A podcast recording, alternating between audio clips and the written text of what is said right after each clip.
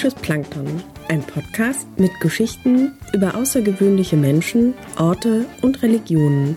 Mein Name ist Theresa Alt und in der heutigen Folge dreht sich alles ums Essen. Genauer gesagt um die jüdische Küche.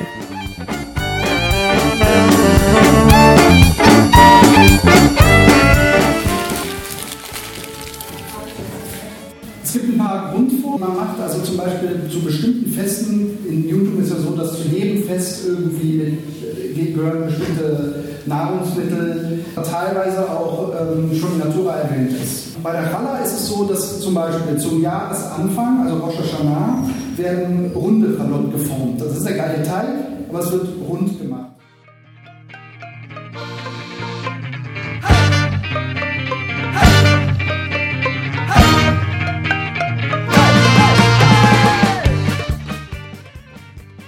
Shalom und Salam zu einer neuen Folge Akustisches Plankton. Wir begeben uns dieses Mal auf eine kulinarische Reise und probieren koscher arabische Gerichte. Wie die jüdisch-arabische Küche schmeckt und was sie verbindet, darum soll es in dieser Folge gehen.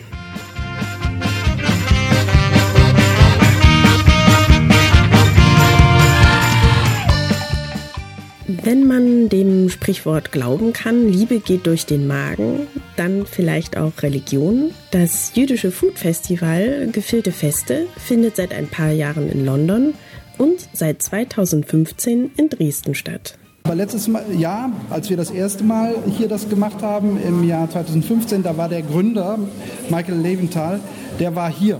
Das war sehr schön. Mhm. Und meine Frau, die kennt den aus äh, Arbeitszusammenhängen und daher ist die äh, Idee hier hingewandert. Wir haben das zusammen entwickelt 2011. Also meine Frau, äh, die die jüdische Woche leitet, äh, und Ma Michael Leventhal haben an diesem Projekt zusammengearbeitet, bevor es in London stattgefunden hat. Und halt in London ist es schneller gegangen, weil mhm. da auch 100.000 Juden leben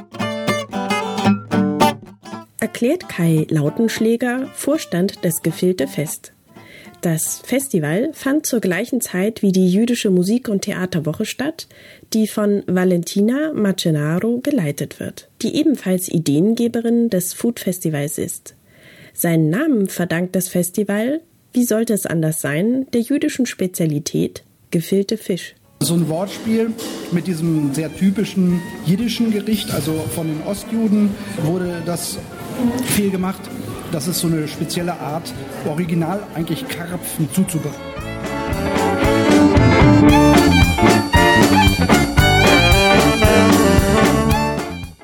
Auf den Plakaten für das Festival wirbt jedoch kein gefüllter Fisch.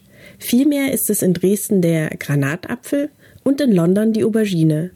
Aber warum ausgerechnet Obst und Gemüse?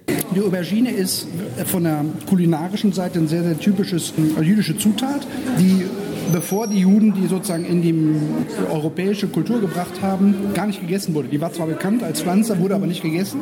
Also im christlichen Bereich war sie nicht so bekannt und im muslimischen wurde sie einfach nicht als, als Ess bar sozusagen betrachtet. Und daher so führt das zurück in diese ganz, ganz alten Traditionen des jüdischen Essens. Und die spielt eine große Rolle im jüdischen Essen. Der Granatapfel wird häufig schon sehr, sehr lange in vielen religiösen Zusammenhängen so gesehen, weil der in verschiedenen Bräuchen kommt er vor und bedeutet äh, Reichtum und Kindervielfalt.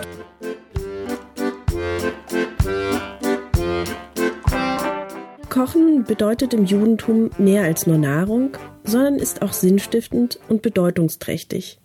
Vielleicht lässt sich sogar anhand der jüdischen Küche ein sehr großer Teil der Geschichte des Judentums erzählen. Und es ist auf jeden Fall nicht zu leugnen, dass auch in allen wirklich zentralen religiösen Schriften das Essen immer eine sehr, sehr große Rolle zugesprochen kriegt. Nicht immer nur eine positive und es geht auch selten um Geschmack, sondern mehr um Bedeutung, aber das hat eine, eine wichtige Rolle. Mhm. Überhaupt haben sinnliche Dinge ohnehin im Judentum immer eine sehr, sehr große Rolle gespielt und auch heute spielen die eine, eine Rolle. Also ähm, im Judentum gibt es nicht so viele Tabus, zum Beispiel äh, über irgendwelche sinnlichen oder körperlichen Dinge, wie in, wie in vielen anderen Regeln.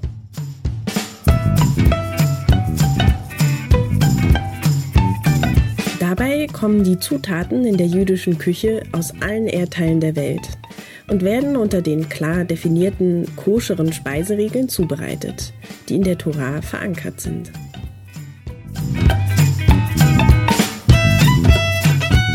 Deshalb ist es auch so, dass nicht etwa Dinge verboten sind, so, so reden wir darüber immer, aber das steht überhaupt nicht in der Tora. In der Tora stehen nur erlaubte Dinge.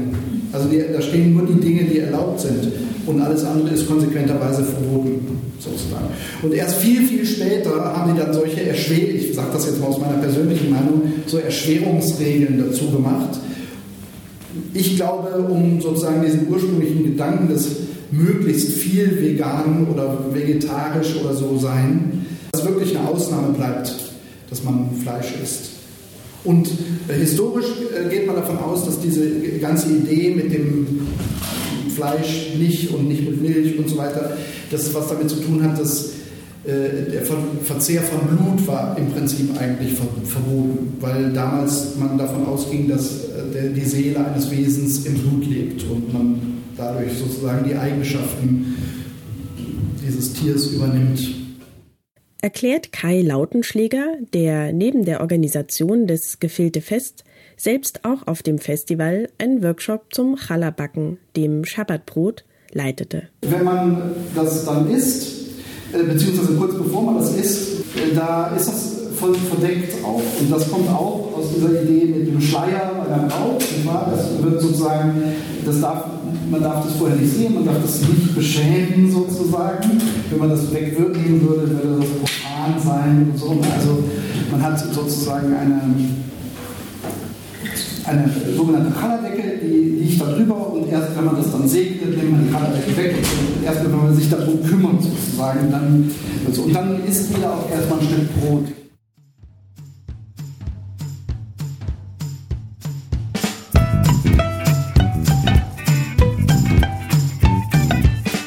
In diesem Jahr rückte das zweite Gefilte Fest den Fokus auf die jüdisch-arabische Küche – denn neben der geografischen Lage verbinden beide auch Traditionen und Gebräuche.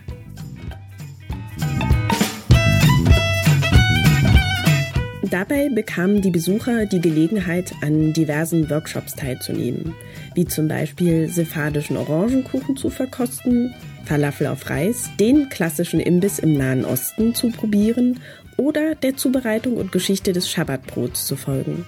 Wer ganz und gar nicht kochen wollte, fand auf dem Markt der Köstlichkeiten die Gelegenheit, koschere Snacks zu probieren oder konnte beim Vortrag über das Fasten im Judentum und Islam die Religion nicht nur über die kulinarische Seite näher kennenlernen. Oder bei der Kochshow der italienischen Starköchin Silvia Nakamulli die orientalische Küche live erleben.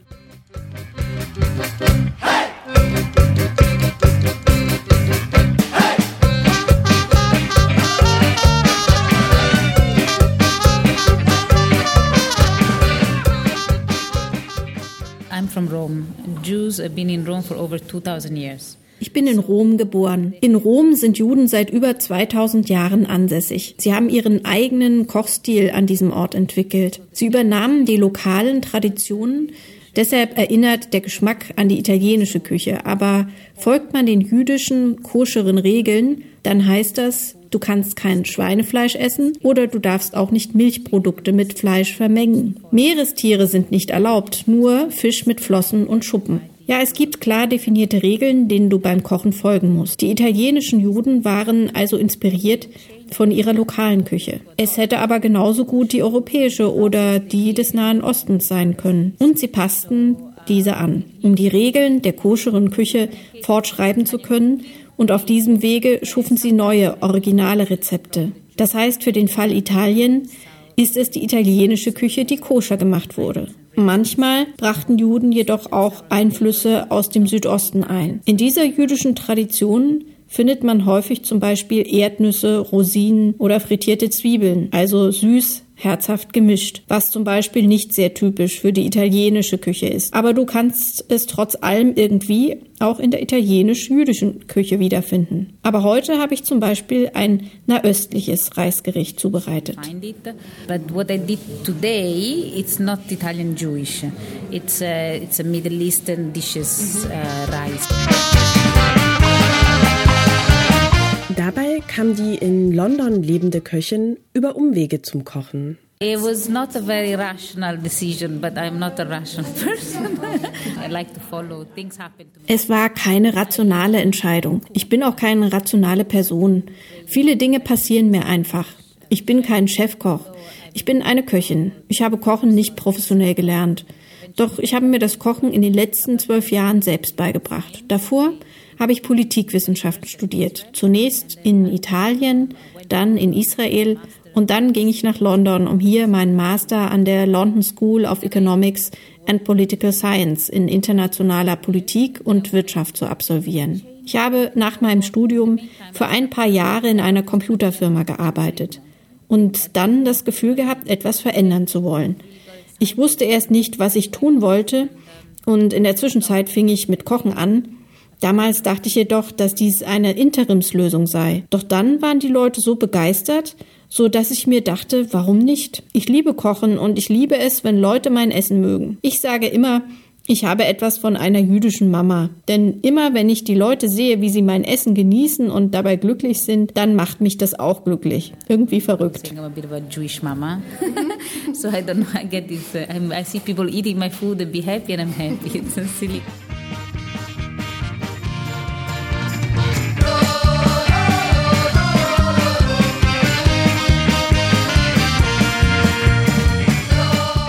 Das Kochen stellt für Silvia Nakamuli nicht nur eine Brücke zum Judentum dar, sondern auch zu ihrer Familie und ihrer Heimat Italien.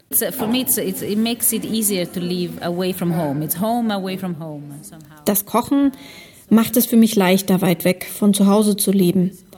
Es ist praktisch mein Zuhause weit weg von meiner Heimat. Ich glaube, das Essen dir überall hin folgen kann, insbesondere heutzutage, wo du überall alle Zutaten finden kannst. Zum Beispiel findest du eben auch in Dresden weißen Reis. Das ist wunderbar. Andererseits habe ich auch ein Gefühl der Verantwortung gegenüber meiner Familie. Denn die Familie mütterlicherseits ist schon seit über 2000 Jahren in Italien. Und ich bin die Einzige, die Italien nun verlassen hat. Deshalb glaube ich, wenn ich schon nicht mehr in Italien lebe, möchte ich die Traditionen am Leben erhalten. Das ist sehr wichtig für mich. my mother's side, and I'm the only one who left. So I feel that uh, if already I'm away, I'm keeping traditions alive, which is uh, very important to me.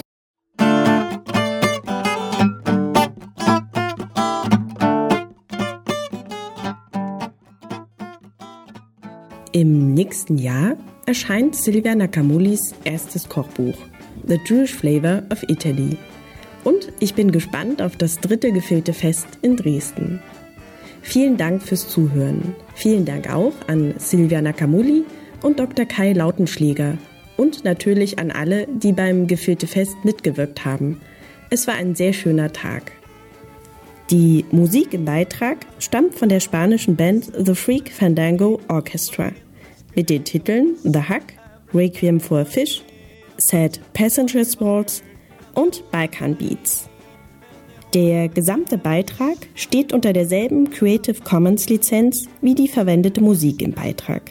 Diese beinhaltet Namensnennung und Weitergabe unter gleichen Bedingungen. Nähere Angaben zur Musik sowie weitere Informationen zum Gefilte Fest der jüdischen Musik- und Theaterwoche in Dresden finden Sie auf www.akustisches-plankton.de.